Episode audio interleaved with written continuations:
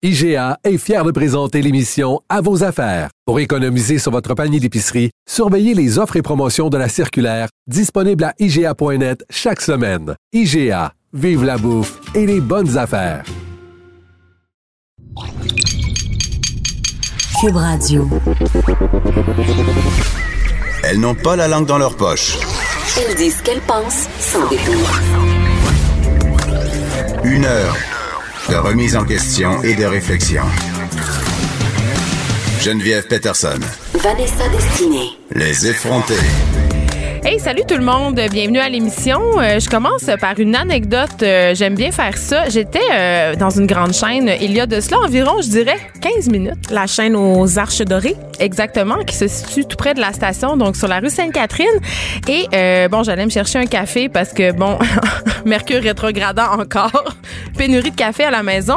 Et il y avait dans l'entrée du restaurant une agglomération de sans-abri assez impressionnante, évidemment parce qu'il fait genre moins 53 000 degrés. Euh, puis j'avoue que du haut de mon privilège, ça m'a un peu gossé parce que ça me forçait comme à dire ben excusez, excusez-moi, je voudrais rentrer. J'ai pas de change, j'ai pas d'argent. Non, ils m'ont rien demandé. Ils t'ont rien demandé? Non, ils étaient juste là en train de, de se réchauffer. Oh. Mais euh, quand même, euh, il y avait, ça créait quand même, c'était compliqué de rentrer dans, dans, dans le restaurant. Puis je, je me suis dit, hey, je suis vraiment poche d'être en train de me dire, euh, ben euh, ça m'empêche de rentrer comme je voudrais. Faut que je les tasse, faut que je les regarde, faut que je les vois. Faut croiser leur regard. Je me sens, hein. ouais, je me, Faut je le me soutenir, c'est ça. Ouais, ben en tout cas, ils m'ont vraiment dérangé. Fait que là, j'ai commencé parce que je suis pas humaine. On parlait hier d'intelligence artificielle. Je, suis allée- je me suis dirigée au euh, au truc de libre service pour pas parler à personne. Le comme- contact humain avec les sans-abri était à ce point à- tout much à assez, gérer. ouais. Donc, je me suis rendue au guichet euh, pour commander mon, mon latte. Puis,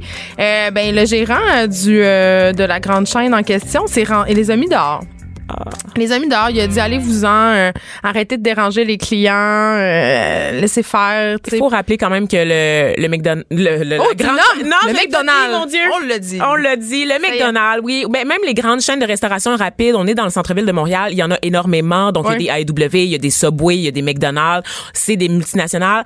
Elles ont pignon sur rue ici et malheureusement, c'est souvent le seul abri pour ces personnes-là parce que le métro ferme, évidemment, on le La sait à. Montréal pendant la nuit. Les églises, euh, il y en a qui sont ouvertes, il y en a d'autres qui sont fermées. Et les refuges débordent déjà. Il y a beaucoup de sans-abri qui ont des animaux, par exemple des chiens, qui ont pas d'espace pour aller se réfugier. On a vu il y a quelques mois à Montréal un chien, euh, le chien d'un sans-abri qui est mort pendant la nuit, qui est mort de froid en fait. Donc Oui. euh, les gens sont sans ressources, il manque de ressources pour Ben, les femmes, de les lits, femmes là. autochtones, il manque de lits. Donc souvent les, les commerces de restauration rapide, ça devient le seul le seul espace. Et on les tolère généralement pendant la nuit, hein, j'ai envie Ben, de dire. oui, mais c'est-à-dire que quand les clients arrivent le matin. Oui, c'est ça. Ils boivent, ils boivent du café là toute la nuit, la plupart du temps, pour se réchauffer. Euh, mais quand même, euh, tu sais, c'est quand même touché cette affaire-là parce que tu veux pas qu'ils dérangent les clients d'un côté, mais en même temps, ce sont des humains. Tu veux pas les, les laisser dehors comme des chiens, justement, à se geler. Euh, donc, euh, ils les ont mis dehors sans ménagement quand même. Euh, c'était pas très, euh, pas très gentil. Donc, c'est- je me sentais c'est là que je débarque, c'est ça. Quand tu traites Ouais. pas les gens avec la dignité. Tu sais, après les avoir laissés passer la nuit euh, dans- entre les murs parce qu'il y a des clients qui arrivent d'un autre milieu, on décide que eux sont pas sont pas dignes de traitement. Mais c'est un peu caché ce sans-abri que je ne saurais voir. Ah. C'est un peu ça. Puis en même temps, euh, ben il faut dire que ces gens-là, ils, étaient intoxiqués, visiblement intoxiqués. Et ça, c'est une autre affaire. Tu peux pas aller euh, dans les missions euh, puis dans les ressources offertes par la ville de Montréal quand tu es intoxiqué. Puis on comprend pourquoi, tu sais. Mais encore là, tu sais, ces gens-là, ce sont des humains puis ils méritent pas de mourir de froid euh, dehors, tu Est-ce que tu savais que dans le quadrilatère où on se situe, qui est celui du village euh, gay de Montréal, il y a environ 82 organismes Oui, c'est là où il y en a le plus en à fait Montréal, c'est incroyable d'intervention donc pour justement des problèmes de toxicomanie, de santé mentale et il y a pas assez de ressources même encore là. J'aimerais ça qu'à un moment donné le- la ville se dote d'un vrai plan pour aider Mm. les personnes sans abri parce que ça devient un fléau. C'est Ouais. qu'on- on, le constate puis on le dit depuis des années que le visage des sans-abri à Montréal a changé. Donc il y a plus juste des hommes, des hommes d'un certain âge, il y a des femmes aussi, il y a des très jeunes personnes, des femmes autochtones, on manque de ressources. Donc s'il vous plaît, Ben, intervenez. Même l'été par grande canicule aussi. Oui, exactement. C'est d'autres problèmes, mais mais c'est pas euh, c'est pas c'est toujours des situations qui sont très très très euh, euh, tendues. Euh, parlant de manque de ressources, Vanessa, j'ai j'ai envie de, j'ai envie qu'on se demande qu'est-ce qui s'est passé aux résidences Oh, luxe euh, hier, que parce qu'on évidemment euh, la mère de Gilles Duceppe, on le sait, est- a été retrouvée Mm. euh, morte dehors. On dit qu'elle elle serait morte d'hypothermie. Le- Ça n'a pas été encore confirmé par le coroner, évidemment. Il y a des caméras de sécurité qui l'auraient vu s'évanouir. Et là, moi, je me demande, tu sais. Mais ça sert à quoi d'avoir des caméras de sécurité s'il y a personne pour les regarder? Tu sais, encore là, on sait pas s'il y avait quelqu'un pour les regarder, mais mais tu sais, ces personnes-là, tu sais, elle avait 93 ans, euh, elle avait des problèmes d'audition. Donc, on rappelle qu'il y a eu un message, une alerte de feu, puis qu'après ça, on a dit aux résidents de pas sortir, mais elle, elle est sortie quand même. Euh, elle avait ses vêtements d'hiver quand même au moment où elle est sortie, mais tu Elle a dis- 93 ans dans une température de moins 50 000, comme tu disais. Oui, mais- On peut pas faire de miracle non plus. hein. Non, mais puis en même temps, tu dis quand il y a des résidents, parce que les résidences luxe, c'est une, une résidence en fait pour les personnes qui sont autonomes. C'est-à-dire qu'on offre des services, mais pas, tu sais, c'est pour les gens qui sont capables de, de vivre leur vie par eux-mêmes, de tenir maison comme on dit. Donc il y a, il y a un, un service de vigile, mais c'est pas une, une, une- une résidence pour les personnes qui sont en manque ou en perte d'autonomie. Mais quand même, tu as sous ta garde, entre guillemets, des personnes âgées. Tu dois avoir je ne sais pas, un dossier sur chacune des personnes qui occupent les appartements. Tu sais que cette dame-là a un problème d'audition. Je sais pas euh, c'est quoi les normes dans ce temps-là, mais je veux dire, s'il y a une alerte d'incendie, évidemment, ça peut créer de la panique euh, chez n'importe qui. Oui, c'est de la détresse, absolument. c'est peurant. Tu, tu dors la nuit, là, ça sonne, tu te lèves, t'es mêlé un peu. euh, tu sais, même nous, là, euh, qui sommes des personnes dans la trentaine, en tout cas moi. Mais je veux dire, après, c'est la moindre des choses de vérifier. Donc, je me demande vraiment qu'est-ce qui s'est Ben, c'est passé. qu'il devrait y avoir normalement plusieurs systèmes, notamment pour les personnes qui ont des problèmes d'audition. Ben, c'est qu'il devrait tu avoir des signaux lumineux en plus des, Des signaux. messages. Des signaux, oui, des signaux lumineux. Merci de me reprendre, Geneviève. En plus euh, des messages qu'on entend là à l'intercom. Et tu disais tout à l'heure qu'on traite nos sans-abri comme des chiens. J'ai envie de te dire que parfois on traite aussi nos aînés comme des chiens. Ben Puis on l'a vu là. On en a par- on les cas a- de négligence, Oui. de maltraitance explosent au Québec. On le voit à chaque année. Il y a un scandale qui fait en sorte que tous nos politiciens Là, tu fais allusion euh, au, au scandale des résidences l'Éden, puis on a l'impression, euh, comme euh, quand on est les enfants de ces personnes-là, on a l'impression que quand on paie pour une résidence pour personnes âgées euh, privées euh, ou de luxe, parce que les résidences luxe, ça le dit, c'est quand même, c'est pas donné aller là, là. mais ça garantit quand même pas euh, euh, qu'il arrivera pas euh, d'accident. Bien sûr, un accident, c'est un accident, tu mais quand même, on peut mettre en place des, des choses pour les éviter. Puis, je souligne au passage que demain, ça va être le premier anniversaire. C'est un triste anniversaire. euh, euh, en fait, c'est pas le premier, mais ça va faire plus tard. Ça va faire. euh, c'est en 2014. Tu sais, mais ça, évidemment, à l'île verte, il y a eu des personnes âgées qui sont mortes dans une résidence pendant la nuit. Puis on a remis en question euh, justement les protocoles de sécurité. On dit que c'était aux normes, mais il y a une vieille partie où il y avait pas de gicleur. Il y a eu vraiment, vraiment beaucoup de morts. Il y a eu 32 morts. Encore là, ça visait des personnes âgées. Puis je me posais la question, je me disais, on dirait qu'on s'occupe moins des personnes âgées puis des enfants parce que ce ne sont pas des contribuables. C'est-à-dire, ils payent pas de taxes euh, ou ils en payent moins, ils payent moins d'impôts, ils travaillent plus. Tu sais, ce sont pas des citoyens actifs, ce sont pas des votants aussi importants. Puis les enfants, ils votent carrément pas, fait qu'évidemment, on s'en sac. Mais en même temps, ce sont de futurs citoyens. Mais on dirait que les personnes âgées, ce sont des citoyens de seconde zone. Ah, je suis d'accord avec toi là-dessus. Là. On, on- je, je- je- On les entend ça m'inquiète. Moi, je, je pense à mon à mon pauvre vieux père qui a comme euh, une soixantaine d'années maintenant et qui lui refuse de finir sa vie au Québec. Dans ses plans à lui, c'est d'aller en Haïti pour finir ses vieux jours parce que le système le fait peur. Tu sais, il veut pas, il veut pas se retrouver à la merci euh, d'aide soignant du système de santé québécois parce qu'il considère qu'il y a des failles assez importantes. Hey, les gens ont peur d'aller là. Même Oui. Moi, je me dis, hey, ça me tente pas de vieillir, ça me tente pas de me ramasser dans il veut pas être un fardeau. Il veut pas être un fardeau pour moi ni pour mes demi-frères évidemment. Donc il choisit d'aller d'aller passer ses vieux jours ailleurs, tu sais, au chaud, entouré des gens qui l'aiment, puis dans une maison aussi, donc jusqu'à jusqu'à sa fin de vie. Puis on sait que la population est vieillissante, donc c'est un problème qu'il va falloir, dont il va falloir s'occuper euh, assez bientôt. Vanessa, on a appris un petit truc pendant qu'on discutait euh, à propos de Chris Brown. Oui, ben en fait, euh, au sujet, on a notre Chris Brown, euh, le rappeur, de Rihanna? le, le rappeur américain, effectivement, qui est euh, malheureusement connu pour euh, la fois où il a tabassé Rihanna quelque Ouais. part euh, entre 2008 et 2010. Mais assez problématique cette relation parce qu'elle lui pardonnait, Elle lui revenait. pardonnait, elle est revenue en couple avec lui, même si la relation était abusive. Et quand je dis tabasser Rihanna, il y avait des photos qui, sur- qui circulaient elle sur le web. yeux au beurre noir, C'était là. le visage tuméfié, Ouais. je pense qu'on peut le dire. Euh, lui a cette réputation-là de bad boy. Il a pris des cours aussi pour gérer sa colère. Euh, a essayé de faire des retours également euh, sur la grande scène, dire qu'il était un homme changé. Et là, on apprend ce matin qu'il a été arrêté lundi à Paris à la suite d'une plainte déposée par une femme qui l'accuse de l'avoir violé avec un ami et son garde du corps. Donc, euh, il est placé en garde à vue euh, en ce moment. Les faits présumés se seraient passés là, dans un hôtel euh, au cœur de Paris entre le 15 et le 16 janvier. Et la victime, qui est âgée de 25 ans, bon, on l'avait rencontrée là, dans une boîte de nuit. Elle avait décidé de le suivre, évidemment, dans la chambre d'hôtel sans se douter de de ce qui aurait pu se passer par la suite, évidemment. Je rappelle que ce sont des allégations. Il n'y a pas encore de preuves qui ont été accumulées. Par contre, l'accusation est là, donc il faudra surveiller cette histoire au cours des prochains jours. On est euh, encore dans un beau code, il n'y a pas de fumée sans feu? Parce que ça fait longtemps qu'on le regarde aller, euh, le beau Chris, Oui, ça fait oui. longtemps qu'il justifie puis qu'il dit que, justement, là, il fait des thérapies puis que c'est un homme nouveau. Donc, euh, puis je pense pas que personne est surpris ce matin de voir ces accusations-là tomber. Pas vraiment. On se rappelle qu'il avait aussi agressé un admirateur à Washington en 2014. Il a été accusé en 2016 de violence envers une femme à Las Vegas et contre une autre femme à Los Angeles aussi, en plus d'avoir tabassé Rihanna en 2009.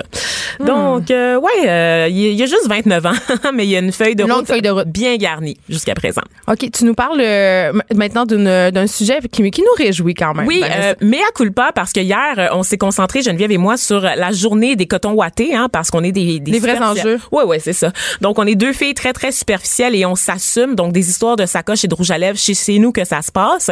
mais sachez que hier aux États-Unis, on célébrait le MLK Day, donc euh, la journée Martin Luther King. Évidemment, c'était pas l'anniversaire de son décès, c'est juste une journée à son nom pour, Pour commémorer euh, oui, son c'est ça apport. À l'histoire américaine, n'est-ce pas? Et euh, on apprenait cette journée-là que la sénatrice Kamala Harris, qui est afro-américaine en fait, dont euh, le père est jamaïcain et dont la mère est indienne, se présente à l'investiture démocrate. Donc elle compte briguer euh, l'investiture démocrate. Et moi, ça me fait énormément sourire parce qu'elle représente bien les enjeux. On la décrit comme la Barack Obama féminine. Oh. Donc je me dis qu'elle pourrait réussir là où Hillary Clinton a échoué et ça serait un double coup. Donc une femme noire candidate vers la présidence des États-Unis, évidemment si elle remporte l'investiture démocrate, ça pourrait vraiment être intéressant. Elle est âgée de 54 ans, elle a elle une feuille de route bien garnie dont on peut se réjouir. Elle est dans un état euh, très très progressiste, donc elle a euh, elle a brisé le plafond de verre à de multiples reprises en devenant notamment euh, la première euh, afro-américaine à accéder à un poste de procureur en Californie, en devenant aussi la première femme d'origine américaine asiatique, parce que bon, elle est jamaïcaine et indienne, à être élue procureur générale de l'État. Donc, elle a annoncé sa candidature le jour du 90e anniversaire de naissance de Martin Luther King, évidemment. Puis elle est aimée euh, de l'électorat, cette Elle femme-là? est très appréciée de l'électorat. Évidemment, on le sait aux États-Unis, l'immigration risque d'être un enjeu très très important. On le voit, hein, c'est euh, on est encore dans la fracture sociale aux États-Unis. Du côté évidemment de Trump, on a la, la vieille garde républicaine traditionnellement blanche. Oui, puis Hillary a fait mal aussi au mouvement démocrate par- de par son image. tu sais, Donc, elle, elle va peut-être venir redorer leur blason et on s'en réjouit. Absolument, absolument. Peut-être rallier les troupes sous un objectif commun. Donc, les, les gens plus- beaucoup plus progressistes qui étaient du côté de Bernie Sanders et aussi l'establishment démocrate un peu plus classique, traditionnel pour pas trop effrayer euh, ceux qui ont soutenu euh, Madame Clinton. Donc, euh, tout ça, ça s'en vient. et On va suivre ça, la campagne. On se rappelle aussi que c'est une campagne qui fait beaucoup place aux femmes. Donc, les investitures démocrates, évidemment, toutes les femmes sont du côté démocrate. Écoute, c'est une Sommes-nous surprises? Oui, ben c'est une effrontée. Moi, je suis contente euh, d'entendre Oui. ça. Euh, restez là parce qu'après la pause, on parle avec Marc-Claude Barrette de sa nouvelle série qu'on a adorée qui s'appelle Où es-tu et qui est sur moi et compagnie. Mais David, il a toujours été victime de rejet. C'était l'enfer. C'est comme si je l'envoyais à l'abattoir. Au lac Saint-Jean, une disparition inquiétante à Allemagne. C'est tellement un bon gars que aucune idée pourquoi on l'écœure. Mais qu'est-ce qu'ils ont de si particulier, ces enfants-là, pour qu'on les rejette, qu'on les intimide? On peut croire que ce jeune-là a survécu à sa fugue. Fort possible. J'ai dit que peu importe si où je, j'allais le trouver. Et à partir du moment que tu décides de disparaître, c'est que tu effaces tout ce qui s'est passé avant. Ce qu'on vient d'entendre, c'est un extrait de la nouvelle émission Où es-tu euh, qu'anime euh, Marc-Claude Barrette. Marc-Claude, elle est avec nous. Bonjour Marc-Claude. Bonjour les filles. Écoute, euh, je dois dire que j'attendais avec impatience cette émission qui est diffusée sur Moi et compagnie. Je pense qu'on va pouvoir d'ailleurs voir l'émission qu'on vient d'entendre ce soir à 22 h Ouais. Parce que les cas de disparition, il y a quelque chose de fascinant là-dedans, de, triste aussi. De, moi, j'ai des enfants, toi aussi. Euh, le premier épisode, c'était l'histoire de Marilyn Bergeron, qui est cette jeune fille disparue dans la région de Québec. Euh, comment tu te sentais quand t'a approché pour faire ce projet-là? Comment tu mettais tes émotions de côté? Euh, ben moi, quand, quand on m'a proposé, en fait, la maison de production Attraction m'a proposé deux projets. Et euh, celui-là, il me le présentait comme disons délicatement, il savait pas trop comment j'allais réagir et moi au contraire, moi j'aime j'aime tout ce qui est do not trespassing. Tu sais quand il y a un quand il y a un bandeau jaune devant une maison, moi c'est là que j'ai envie d'aller, c'est de l'autre côté. Et j'avais l'impression que euh, où es-tu c'était ça, c'est qu'on dépassait une ligne euh, surtout dans l'entrevue où on allait dans l'intimité de la des personnes et je voulais savoir comment comment on peut vivre comment on peut continuer à respirer en ayant quelqu'un autour de nous qui ne répond pas à l'appel? Et, je vous dis, quand on m'a approché, quand on m'a offert ça, moi, ils m'ont dit, mais prends 24 heures. Je dis, non, non.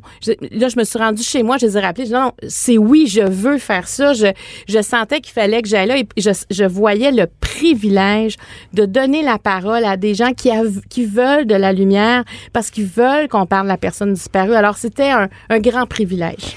Tu as dit le mot sensibilité. Puis c'est vraiment ça qui ressort. Ce sont des heures. Puis d'ailleurs, on peut les réécouter euh, sur vidéo sur demande, euh, ceux qui sont abonnés à Belle et Vidéotron. Et c'est aussi en rediffusion là, en semaine, le jeudi, le vendredi, le dimanche et le lundi. Vous pouvez pas passer à côté non, mais des émissions. Non, mais on a l'air d'appuyer sur le clou, mais pour vrai, c'est parce que c'est vraiment très bien fait. Tu sais, ces émissions-là, parfois, c'est un peu sensationnaliste. Tu sais, le côté human est poussé à l'extrême. C'est très voyeur. Oui. Alors que ici, c'est captivant. Ici, qu'on passe par une gamme d'émotions, même si on ne connaît pas ces familles. Je connaissais pas toutes les histoires, mais on est rivé à notre écran. tu vois, la, réalisatrice Patricia Beaulieu, que moi, moi, j'avais jamais travaillé, elle fait entre autres Seconde Chance avec Marina et Patrick Lagacé. Puis on était pareil là-dessus. Puis même à deux filles le matin, je suis comme ça. Moi, j'aime pas quand on a l'impression qu'on sauve les veines. Tu veux pas être dans mon échec. Ah, j'ai ça parce que faut dire aux auditeurs que ça, là, pour un animateur, c'est facile à faire. Pour interviewer quelqu'un puis savoir, imaginez là, j'avais posé des questions, des questions, c'est facile. Mais qu'est-ce que ça donne de démolir la personne devant toi, de la ramasser en larmes pour pour un moment de télé C'est puis en plus interviewer quelqu'un qui pleure, c'est très difficile. Tu, tu te sens mal de le faire. Alors pour moi, ça, c'était pas possible et ni pour les réalisatrices. Et en plus, il y a eu des moments où vraiment les invités ils ont eu des, des grandes, grandes émotions et ça, on ne le voit pas. On n'a on pas, on n'a pas senti que c'était nécessaire. On comprend la peine des gens. Euh, puis que c'est pas besoin d'en rajouter une couche parce que le but, c'est pas de voir quelqu'un s'écrouler, c'est de trouver la personne ou avoir des indices sur la personne disparue. Et ça, d'avoir trouvé une réalisatrice qui, qui était sur la même longueur d'onde que moi, ça, ça, ça m'a, ça m'a, c'était ce qui était le plus important. Puis la première rencontre qu'on a eue, c'était ça. Jusqu'à où on Qu'est-ce que tu veux mettre en onde? Puis on était pareil parce qu'écoutez, là, c'est ça aurait été terrible, justement, de traverser cette ligne-là. On aurait perdu l'essence. On aurait perdu l'essence qu'il faut faut être encore aux alertes, aux aguets. On a quelqu'un à trouver en bout de ligne. parce que l'idée, oui, c'était de faire découvrir ces histoires-là, bien sûr, de garder en vie ces personnes-là, ces histoires-là. Et un truc qui me frappait, qui revenait souvent, c'était un peu le le désarroi des familles face au travail des policiers, mmh. face à ce qui est fait après de nombreuses années. Et là, j'ai envie qu'on se parle. Puis même moi, j'étais dans ce mythe-là, là, dans cette idée-là, qu'il fallait attendre 24 heures avant de signaler une disparition. Écoute, je, moi, tous les policiers à qui je l'ai demandé pour différents corps policiers, on m'a dit que ça n'a jamais existé. Puis suite à la diffusion du premier épisode, il y a plein de gens qui m'ont écrit sur mon, mon Facebook fan pour me dire, ben, je suis désolée, mais moi, en 1981, ça m'est arrivé, il a fallu attendre 24 heures. Donc, est-ce que certains, certains policiers disaient ça? Je ne sais pas. Mais ça semble quand même être un mythe. Et 20, tout peut se passer en 24 heures. Le message qu'on essayait de faire quand on s'est rendu compte de ça en, en, en travaillant sur la série, c'est qu'il fallait démystifier tout ça et surtout que les gens retiennent, qu'on perde, qu'on cherche un adulte, un enfant, dès que la personne sort de ses habitudes, qu'on est inquiet, qu'elle ne répond pas, il faut faire le 911. Tu sais, les policiers vont dire, pour nous, là, de le trouver chez le voisin, on l'a trouvé. C'est correct. Tu n'auras pas l'air fou d'appeler la police, là. Non, parce que si, si tu appelles 12 heures plus tard, moi, j'osais pas, mais la police, là, c'est pas mal plus dur de faire son travail où il peut être rendu loin 12 heures plus tard. Et on apprend malheureusement euh, dans les épisodes que les enfants, en particulier qui sont enlevés par des personnes inconnues, sont assassinés ou pendant les, trois premières heures. Donc, les, les secondes sont cruciales. C'est plus que 50 dans la première heure qui vont Ouais. décéder. Puis de ce qui, de ce qui reste, là, du, de l'autre 50 c'est 72 qui vont décéder dans les trois heures qui suivent. Donc, quand on entend ça, ça donne des frissons. Parce qu'en même temps, ça démontre l'efficacité de la police quand on leur dit rapidement. Fait qu'il faut leur laisser, faut, faut- dès qu'on, dès qu'on le dit, parce qu'on a peur d'avoir de l'air fou. Mais quand il manque quelqu'un à l'appel, c'est impossible d'avoir l'air fou. Puis il y a la technologie aussi qui a évolué. Ça, c'est ce qui m'a le plus surpris parce qu'on ne traite pas les disparitions, les disparitions d'enfants en 2009 comme on les traitait en 1989. Et on voit ça avec le cas des trois jeunes enfants, euh, le cas de Sébastien Métivier, donc des enfants qui ont disparu dans les années 80, trois jeunes garçons qui ont été enlevés le même jour Dans à le quartier Montréal. Hochelaga Maisonneuve. Ouais, un peu partout dans les quartiers centraux et assez pauvres de Montréal. Euh, Il y avait des règles, entre autres la, la règle des 300 mètres, par exemple, qu'on évoque aussi dans le cas euh, de Marilyn Bergeron. Donc, qu'est-ce qui, qu'est-ce qui s'est passé au Ben, niveau... euh, il y a, en fait, là, tu sais, comme le cas de Marilyn Bergeron, après ce cas-là, il y, a, il y a eu vraiment euh, une commission, si on veut, à l'interne de la police pour voir justement comment ils pouvaient améliorer les méthodes de recherche. Puis il faut se dire que l'ADN, c'est très récent aussi dans le processus. À l'époque, il n'y avait pas le- le- l'ADN. Euh, maintenant, ils sont beaucoup plus perfectionnés aussi dans le profil victimol de victimologie.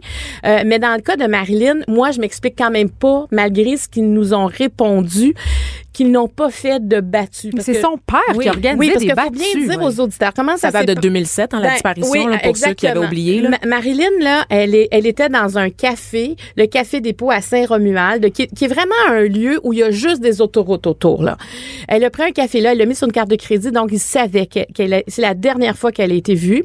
Le rapport de victimologie dit probablement que Marilyn Bergeron se serait suicidée probablement sur les lieux de pas loin des lieux du dernier endroit où elle, est, elle a été vue. Donc, derrière le Donc, café, il y a un si boisé. c'était ça, parce que la police, les policiers disaient c'est une fugue parce qu'elle est partie avec un sac à dos. Mais si la thèse du suicide, comme le rapport le disait, qui était leur rapport à eux, ben pourquoi ils n'ont pas cherché un corps? Si tu penses que quelqu'un se suicide, alors il y a comme une contradiction. D'un côté, on dit, mais le rapport nous disait que ça tendait vers le suicide, mais nous on pense que c'est Oui, une ça. fugue. Donc, ben on fera pas de recherche du corps. Et moi, ça, je ne comprends pas. C'est un an et, et quatre mois plus tard que le père dit, ben là, ça va faire. Il décide lui-même d'aller fouiller le boisé entourant. Imaginez s'il avait retrouvé sa fille. Il aurait trouvé des restes humains. Moi, ça me crève le cœur de savoir que cet homme-là, Michel Bergeron, était seul et que les policiers ont pas, ont, ont pas dit, ben on va y aller avec vous. Là, oui. euh, Comment est-ce qu'on peut se permettre d'ignorer des pistes potentielles, un bout de lacet, un bout de peau, des cheveux, des éléments qui auraient pu permettre d'au moins savoir qu'est-ce qui s'était Ben, passé avec ils- cette jeune Ils fille ont dit que aussi tardivement, c'est que l'endroit était souillé par d'autres preuves. Alors pourquoi ils l'ont pas fait tout de Hmm. suite? C'est très difficile, hein, mais c'est pour ça que moi, j'étais pas émotive, j'étais pas en train de me décomposer de peine. J'étais en train de me choquer en faisant Hmm. cette série-là. Moi, je me dis, j'aurais été une mère tellement pas reposante pour les policiers. Ça aurait pas été facile. là. Il y a la grande sœur euh, de Mélina Martin qui est disparue, euh, qui a dit la chose suivante. Elle a dit les seuls indices qu'on a accumulés pendant toutes ces années, c'est nous autres qui sommes allés les chercher. Le cas de Mélina est très particulier. Euh, D'ailleurs, dimanche dernier, euh, ils ont fait une cérémonie. Euh, le, maire de, de, qui s'appelle Patrick Melchior, est vraiment un homme extraordinaire. Ça fait un an et demi qu'il est là et lui vraiment veut réouvrir, veut réouvrir les recherches concernant Mélina parce que c'est vrai que la famille, il n'y a pas eu de battu. Hein, C'est une petite fille de 13 ans. Elle a eu 12, elle a eu 13 ans le 12 janvier. Elle est disparue le 23 janvier. Donc, on s'entend. quelle année, excusez-moi? Ça, c'est, euh, ça, ça fait 14 ans que 14 c'est arrivé. Ça fait 14 ans dimanche. Mélina, euh, sa mère l'a, l'a débarqué à la fête des neiges, faisait très froid. Elle est allée voir une amie, elle pouvait pas sortir. Elle est allée voir sa sœur, elle voulait pas que ses petits, que ses enfants sortent, il faisait trop froid. Elle s'est retrouvée seule. Et c'est la dernière fois qu'elle a été vue. Et il semble que personne l'ait vue. Moi, je comprends pas ça non plus. Je me dis, est-ce que la police a bien questionné tout le monde? T'es dans une fête, tu vois une petite fille qui est toute seule. Elle a dû voir des amis d'école aussi, c'était à Fernam. Elle n'a jamais été revue. Donc, eux, la police, ils ont dit, ben, c'est une fugue. Ils ont décidé ça, comme ça. Mais ils ont ni fouillé la rivière, ni fait de battu, ni fouillé les fossés. Alors, moi, j'ai essayé de vraiment comprendre avec les policiers parce qu'on a vraiment, on est, on est quand même, euh, où es-tu? On n'est pas contre le- le- les policiers. Nous, on veut juste comprendre. Et, euh, et pour moi, ça n'a pas été concluant les réponses que j'ai eues concernant l'enquête de Mélina. Et c'est pour ça que je pense que, j'espère en tout cas que Où es-tu va éveiller aussi les gens de Fernam à, à- à savoir est-ce qu'ils ont un souvenir, est-ce qu'ils pourraient se rappeler euh, de cette petite jeune fille-là, parce qu'un seul indice pourrait faire la différence à ce moment-ci dans l'enquête. Pas d'histoire de sacoche puis de rouge à lèvres. Du front, des idées, du crâne. Les effronter. On est de retour avec Marc-Claude Barrette pour parler euh, de cette nouvelle série Où es-tu qui est en onde sur moi et compagnie. Euh, on parlait euh, des efforts qui sont déployés par les policiers, par la famille, Marc-Claude, avant de se quitter. Est-ce que tu as l'impression, après toutes ces heures que tu as passées après les familles, qu'on en fait assez pour les personnes disparues au Québec? J'ai envie de te dire non, euh, puis je vais quand même justifier cette réponse-là parce que les, les policiers que j'ai rencontrés là, ils- ont le cœur à l'ouvrage là, tu sais, puis ils travaillent avec ce qu'ils ont. Moi, je, je n'ai aucun doute là-dessus, puis ils ont tous été volontaires de répondre aux questions qu'on avait. Par contre, la façon de fonctionner, moi, c'est ce que je remets en question. C'est pas les individus, c'est la structure. Ici au Québec, il y a 6 degrés de, de policiers. La SQ étant le niveau 6, étant le niveau supérieur. Et par exemple, si on allait Mont-Tremblant et le niveau 1. Si tu disparais, si vous disparaissez, par exemple, à Mont-Tremblant, c'est la police de Mont-Tremblant qui prend l'enquête. Donc, sont pas habitués de gérer des gros Pas cas. nécessairement. Ils n'ont pas peuvent- nécessairement les ressources. Exactement. Ils peuvent décider de faire appel à la SQ, mais comme ils peuvent décider de ne pas faire appel à la SQ. Hmm. Alors ça, c'est embêtant. Comme dans le cas de Marilyn Bergeron, elle est disparue sur le territoire de Québec, donc c'est un niveau 4. Donc c'est un c'est un niveau qui est important, mais c'est c'est pas la sûreté du Québec. Mais même. Marilyn habitait à Montréal. Elle habitait à Montréal, elle travaillait à Montréal. Mais la police de Québec n'a jamais voulu transférer le dossier à la Ben, Sûreté donc. du Québec. La maire a fait un rapport de plusieurs centaines de pages qu'elle a déposé aux instances requises pour dire, écoutez, moi je pense qu'après tant d'années, il faudrait avoir des nou- un nouveau regard porté par la SQ pour peut-être qu'il y aurait des développements. Parce qu'elle avait rien, tu sais, ils sont dans une enquête qui est ouverte où il n'y a pas de résultat.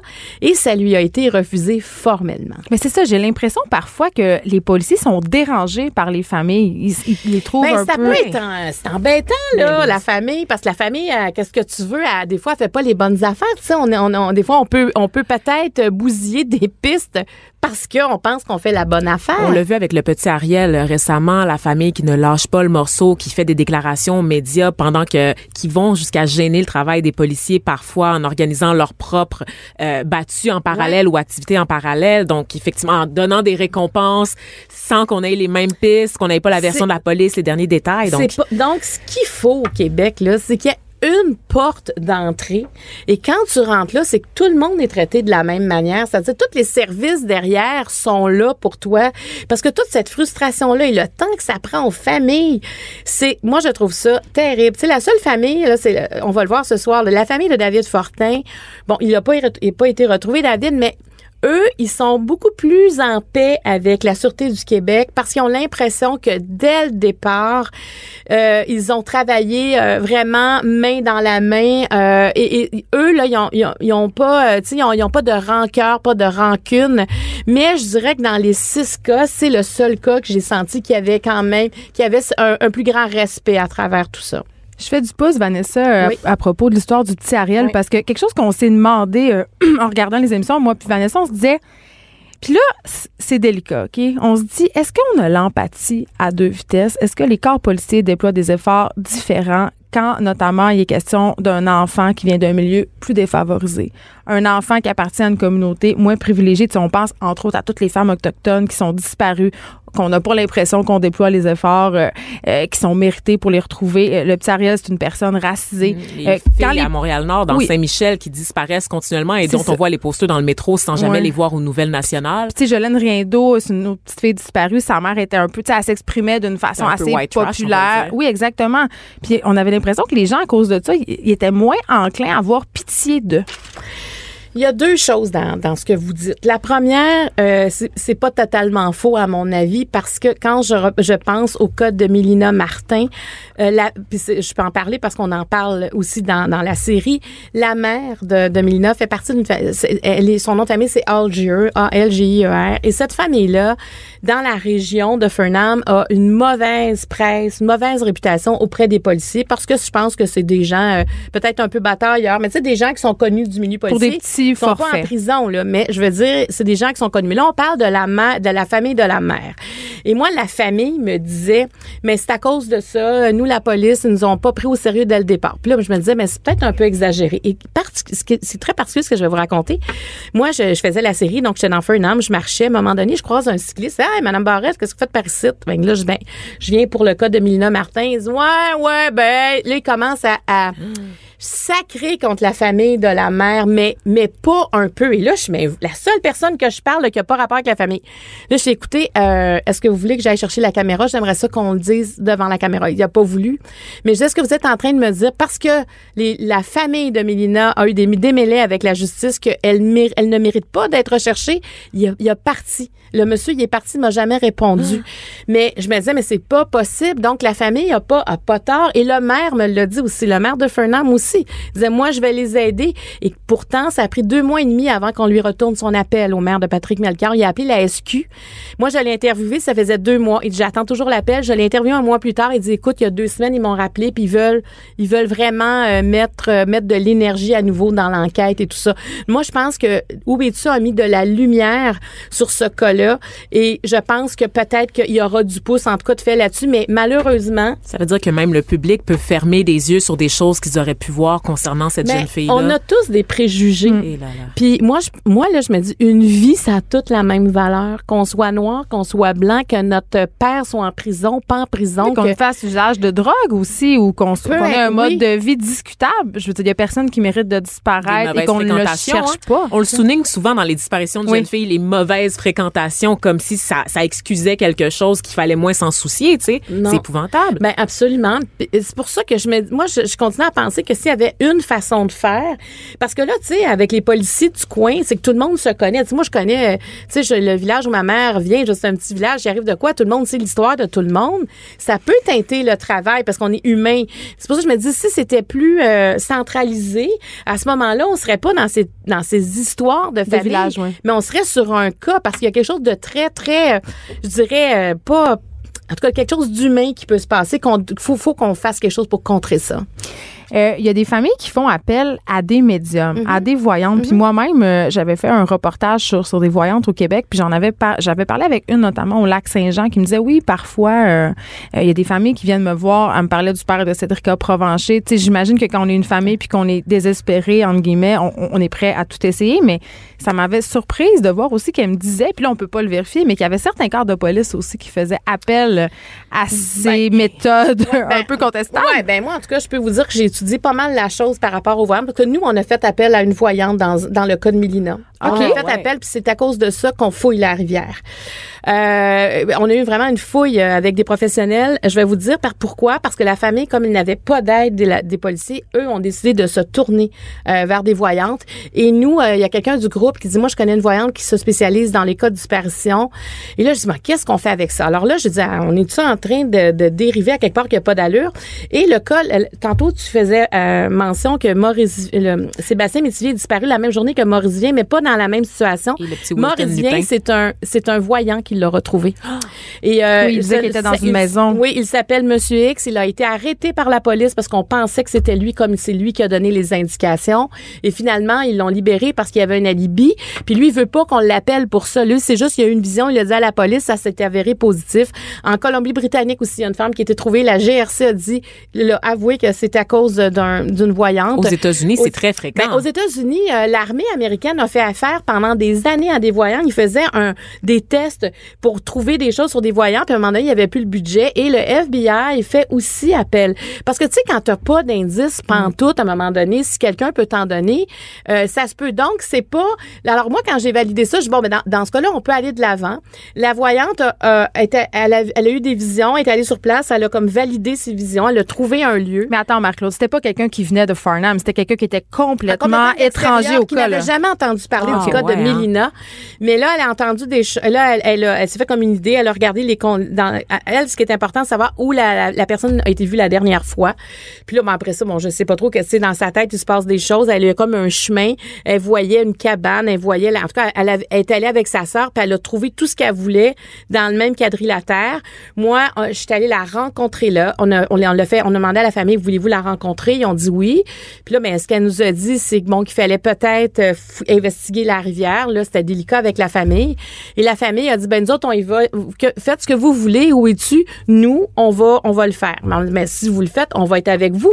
C'est nous qui nous, qui vous avez, tu sais, on dit nous autres qui, qui arrivent avec cette proposition là. Ben on va pas vous lâcher. Donc, mais là, il faisait trop froid cette journée. On va le voir dans la série. Il faisait froid, c'était embrouillé. Mais par contre, ce que la voyante a vu, c'est ce- quand même le fond qu'il voyait. Alors, on verra. Mais moi, je me dis qu'il n'y a pas de fausses pistes quand on arrive dans une situation. Et moi, j'irais aussi vers des voyantes. Tu sais, mais eux, ils disent à plusieurs reprises, se sont fait avoir carrément là, tu sais, avec les voyantes. Il faut faire attention aussi, parce que quand tu cherches quelqu'un, c'est facile un peu pour n'importe qui. Mais en tout cas, celle qu'on a rencontrée, je l'ai trouvée très très bien là, vraiment là. Puis on, on verra ce que ça donne, parce qu'ils vont retourner fouiller la rivière ce printemps. Est-ce que tu as l'impression qu'il y a des familles qui se perdent un peu dans la recherche de leur euh, de leurs proches C'est c'est sûr, c'est sûr. C'est là que tu vois que le couple est important. Ils sont Mm. pas tous en couple, mais dans le cas, par exemple, de, de ce qu'on va voir ce soir, Eric et Caroline, les parents de David, c'est un couple qui ont mis de l'eau dans leur vin, qui sont là l'un pour l'autre. Et euh, la petite Marjorie, qui est sa sœur, qui, moi, m'a fait pleurer, cet enfant-là, il avait 12 ans et, et qui, a, qui a encore beaucoup de culpabilité par rapport Ils à la vivent un peu disparition. dans, dans l'ombre de cette disparition-là, Ah, ces c'est enfants-là. très difficile. Moi, je vous La dis, ma- sœur de Marilyn la cherche. Elle Oui. consacre sa vie à la Et chercher. la mère de Marilyn qui achète un cadeau de Noël à chaque année Oui. depuis la disparition de sa fille parce qu'elle elle se résout pas à rien mettre sous le sapin au nom de sa fille. C'est inc- C'est me- terrible, Ça m'a hein? bouleversée. Non, mais c'est tout à fait bouleversant. Puis Marjorie, qu'on va voir ce soir, moi, cette jeune fille-là, je l'ai interviewée. Puis après, j'ai dit, OK, là, je vais prendre une pause parce que je me dis, elle, elle, se- elle a 20 ans maintenant, mais elle se mettait dans la peau de quelqu'un de 12 ans encore. Euh, Excuse-moi, elle se mettait pas dans la peau de 12 ans. J'étais là, mais t'avais 12 ans, t'avais pas 20 ans. Alors, elle a plein de culpabilité. Donc, c'est, en tout cas, c'est une série vraiment vraie. Je dirais que c'est une, histoire vraie, sans flafla. Ce, ce n'est que la vérité. Et après ça, on, on se fait une idée par rapport à ce qu'on pense du service de police, mais nous, on essaie de le faire avec le plus d'objectivité possible. Oui, ça sonne comme de, de Making of a Murder. Ça a l'air. Ouais. Au niveau de la qualité, j'ai pensé à une série Netflix. Il faut le dire sur la forme, c'est très Oui, très bien réalisé et le ton est juste tout au long de la série. Ouais, tu fais un travail incroyable pour vrai.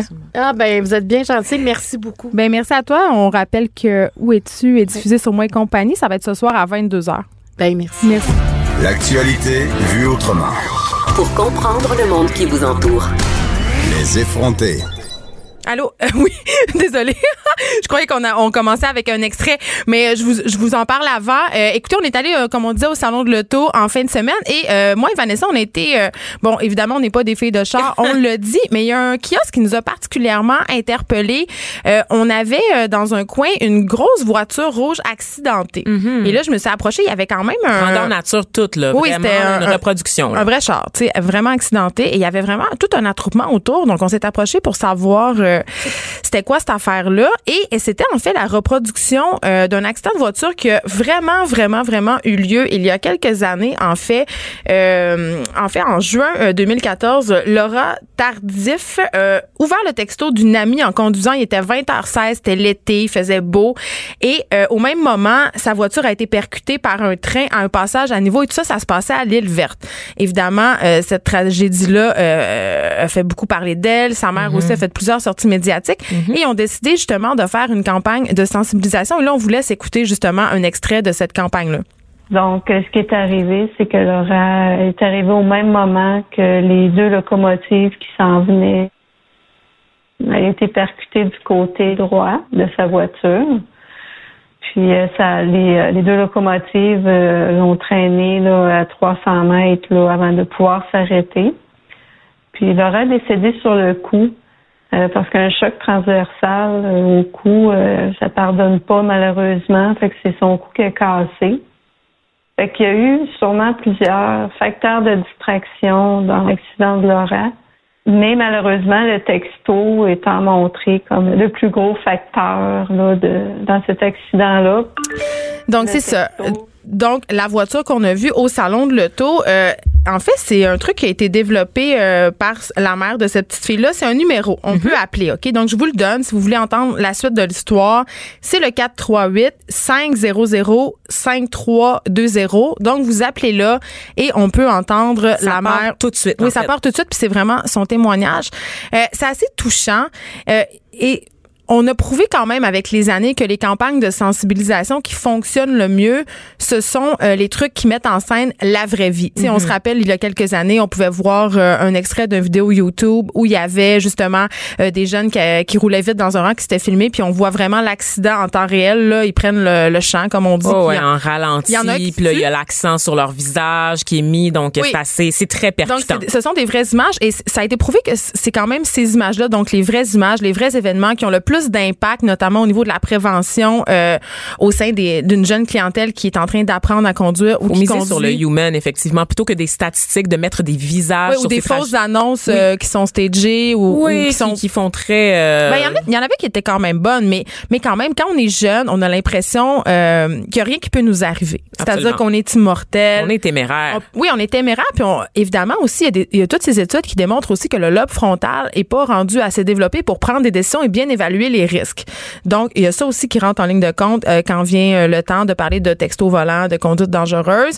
Euh, donc, Et les ça. sources de distraction sont de plus en plus nombreuses dans les appareils. C'est la musique, c'est le, Ouais. le casque d'écoute, c'est les textos, oui, mais c'est- plein d'autres choses aussi. Puis avec les, les- le cannabis maintenant qui est légal, Ouais. qu'on peine à mesurer encore, il y a beaucoup euh, Oui, de y a- il y a sources de danger. Il y a plusieurs sources de danger, euh, justement, euh, au volant. Puis le texto, quand même, et euh, cause beaucoup, beaucoup, beaucoup d'accidents. Je veux dire, c'est une des premières causes euh, d'accrochage, d'accidents euh, en Amérique du Nord. Puis, tu sais, pour vrai, c'est excessivement difficile quand on est accro à son téléphone, puis même pas quand on est accro. C'est juste quand on utilise son téléphone. Euh, prenons mon propre exemple ou le tien, Vanessa. On travaille avec notre téléphone intelligent. Mhm. C'est-à-dire que moi, euh, je fais l'émission ici, je reste un peu après, puis après toute la journée, on est en communication avec l'équipe ici, on s'échange des textos avec toi, Vanessa, avec notre recherchiste Marie-Pierre Caillé, avec Luc Fortin, euh, notre directeur, tu sais, pour savoir qu'est-ce qui s'en vient. Donc, on est constamment, constamment branché, sollicité. Ben oui. Puis c'est c'est clair que moi, euh, quand je conduis, j'ai un petit... euh, j'ai un petit dispositif dans mon auto pour pouvoir accrocher mon téléphone pour la fonction GPS, tu sais. Puis avec l'iPhone, il y a une fonction qui s'appelle ne pas déranger quand on conduit. Donc évidemment, si tu me textes ou si je- euh, tu vas recevoir une notification pour dire Geneviève est en train de conduire, c'est urgent, texter, blablabla. Mais euh, tu peux quand même dire je ne suis pas au volant, tu sais, parce que cette fonction-là aussi pour but de bloquer les notifications Facebook. il y a Ah beaucoup de oui. gens qui se parlent sur Messenger, Sur On- Instagram, on- on fait maintenant, ça. tout, tout nous envoie des notifications. Mais c'est est- excessivement difficile de ne pas répondre, de ne pas regarder quand on voit la notification. En tout cas, moi, j'ai énormément de difficultés, même si je suis là au courant des dangers euh, Mm-hmm. du texto au volant. Même si je sais que c'est full dangereux, je dois dire que parfois, je le regarde quand même. C'est sûr que souvent, c'est aux lumières rouges, mais quand même, j'ai pas le droit. J'ai pas le droit de le faire et pas on le droit. le fait. Et les, les sanctions sont particulièrement sévères pour les utilisateurs du cellulaire au volant. Donc, depuis le 30 juin dernier, les amendes sont multipliées par 6. Il y a une suspension immédiate du permis en cas de récidive et une augmentation du nombre de points d'inaptitude qui sont perdus. Donc, vraiment, le gouvernement du Québec a pris des grands moyens. Donc, soyez soyez extrêmement prudents. On n'y a plus là, les amendes, là, c'est dans une fourchette là, qui va de 300 à 600 dollars, alors qu'avant, c'était de 80 à 100 dollars. Mais pourquoi j'ai l'impression, Vanessa, que ça va pas suffire à décourager les gens à texter au volant? J'ai l'impression que le problème. de notre main. C'est ça. C'est parce que c'est un problème de dépendance. Puis comme toute dépendance, même si tu appliques des sanctions, même si euh, tu fais de la prévention, euh, ça va pas le faire, tu sais, parce qu'on est tout simplement habitué. C'est comme une désintox à chaque fois qu'on prend le volant. Littéralement, c'est vraiment ça. Euh, moi, j'en suis rendue au point que je mets mon cellulaire dans une place inatteignable. Tu sais, je le mets en arrière dans mon sac à main, dans mon coffre, dans mon coffre à gants, parce que, surtout quand j'ai les enfants. Mm. Tu sais, euh, évidemment, je t'expose au volant quand j'ai les enfants derrière, mais je veux, je veux pas avoir la tentation. Fait que je le mets plus loin. Mais en même temps, quand tu sers de la fonction GPS, tu sais, euh, T'as le bidule entre les mains. Oui, puis même aussi au niveau de la musique, tu sais, des fois j'aime ça. euh, Ben oui. Mettre de la musique, je fais de la route. Moi, je, je- tu sais, ma famille vient du Saguenay, fait que ça m'arrive souvent de me taper 4-5 heures de route. Puis là, euh, OK, est-ce que tout le monde pense vraiment se faire une playlist avant de partir, là? Euh, non. Tu sais, fait que là, euh, tu sais, il y a Penelope McQuaid, elle a fait un accident quand même euh, sur l'autoroute en voulant changer de la musique, puis tout ça, tu sais, je veux dire, et c'est quand même une source de distraction. C'est les téléphones, tu sais, je veux Ouais. dire, c'est un fléau au volant, puis en même temps, c'est un outil formidable parce que on- moi, personnellement, la fonction GPS qui m'évite le trafic, si ça existait pas, il y a pas beaucoup de matins où j'arriverais à l'heure pour euh, tu l'as dit, tu sais, c'est, c'est, pour moi, mon téléphone, c'est carrément mon téléphone résidentiel. C'est en plus de mon appareil intelligent, c'est un ordinateur, c'est mon téléphone résidentiel, c'est mon téléphone pour me rejoindre en tout temps. Même comme piéton, j'ai tendance à trop regarder mon téléphone Oh, quand je marche. Et ça, maintenant, je vous le dis, là, en ville, c'est difficile de circuler. Maintenant, je dois plus seulement faire attention aux automobilistes, je dois faire attention aux cyclistes. Ben là, tu me dis tantôt, puis là, on va le Ah, dire. Tu me dis en peur. petit secret, en cachette. En cachette, j'ai dit que les, les, les cyclistes me faisaient plus peur que les automobilistes en ville. Et j'ai vraiment peur que genre la mafia La mafia du vélo. la mafia du vélo débarque en studio avec des lasers sur mon front. Mais pour vrai l'hiver c'est absolument épouvantable parce que c'est très facile de déraper. Il y a de la glace il y a des bulles Ouais. de neige il y a des doit fissures sur l'asphalte.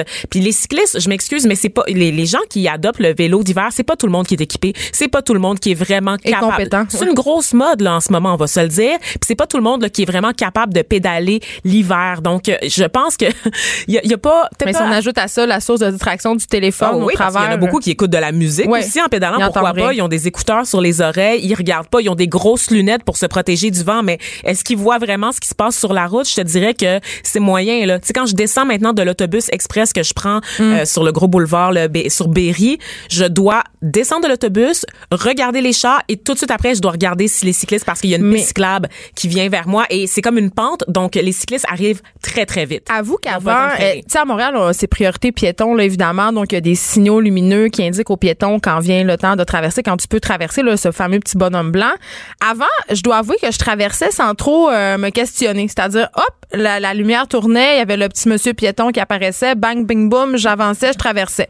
Maintenant, je regarde quand même. Oui, je hein? regarde quand même parce a des voitures qui font tout simplement pas leur stop, pas leur lumière. Pourquoi? Pas de flasher. parce qu'ils sont en train de texter au volant ou parce qu'ils sont au téléphone parce que ça c'est un truc dont on, on a un peu évacué ça du débat hein, le- Mhm. la discussion téléphonique pendant qu'on conduit là Euh, parce qu'évidemment avec les, la fonction Bluetooth on n'a plus besoin d'avoir l'appareil en main de toute façon on n'a plus le droit de tenir un téléphone dans ses mains mais quand on conduit, là, surtout quand on conduit en ville, OK? Mhm. En ville, là, tu le dis, il y a des piétons, il y a des vélos, il y a des trucs à vidange, il y a- toutes sortes de distractions.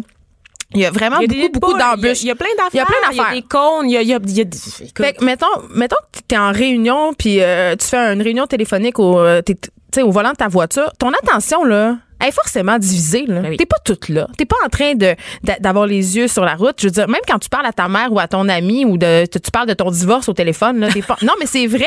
un fait vécu, Geneviève? Non, mais tu parles de n'importe quoi. Puis je vois du monde des fois dans leurs autos là qui sont en train de s'engueuler au téléphone. Je sais pas qu'est-ce qu'ils se disent ou des chicanes de Mm. couple, whatever dans l'habitacle. Ils sont pas en train de regarder la route. Ils sont en train de se crier après dans l'auto. Ils Ils regardent pas en avant là. ils zigzaguent sur la route Hey. carrément, puis ils zigzaguent, peu importe euh, la, la Raconte-nous ta rade taxi jusqu'à Oui. Terrebonne, ça c'est épique. J'ai pris un taxi pour aller à Terrebonne faire mes cheveux, c'est une longue histoire. Je ne rentrerai pas dans les détails. Sachez simplement que j'ai une carte puce et que cette carte Hey, ça puce doit a des coûter limites. 800 pièces au taxi à Terrebonne, by the way. des fois, les chauffeurs, ils se rendent jusqu'à Toronto à partir de Montréal. c'est épouvantable. Je ne comprends pas Pourquoi que les gens prennent pas juste l'avion. Des Ça fois, il le même prix des fois, il manque l'avion, Geneviève. Des fois, l'avion est cloué au sol à cause d'une tempête puis d'une température de moins 50 000. Fait qu'ils prennent le taxi. Donc, tu t'en vas en taxi à Terrebonne et tu te fais raconter d'excellentes histoires Ah, de, écoute, de chauffeurs. Le, le chauffeur, c'est parce qu'on avait quelqu'un devant nous qui zigzaguait justement Ben en oui. textant, puis le chauffeur de taxi il savait plus trop quoi faire. Je vous rappelle, c'était samedi, donc la tempête commençait tranquillement. C'est Hmm. du grésil.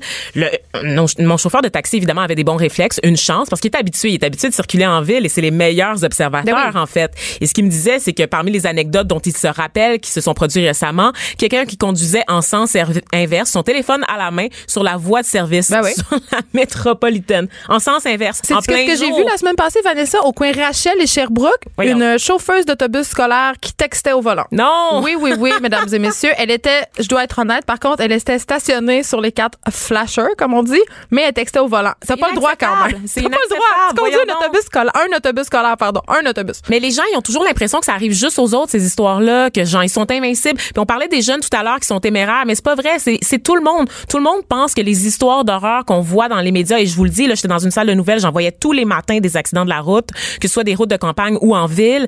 Les gens pensent que ça n'arrive qu'aux autres. Et c'est, c'est, pour ça qu'on a besoin de campagnes qui mettent en scène des vrais, des vrais visages pour sensibiliser les gens. Et ça, c'est quelque chose qui m'a rendu très heureuse au salon de l'auto. Le fait qu'il y avait beaucoup de gens qui s'étaient attroupés devant euh, l'installation de ce voiture. Donc, euh, on rappelle euh, qu'on peut réécouter le témoignage de la mère de Laura Tardif si vous composez le 438-500-5320.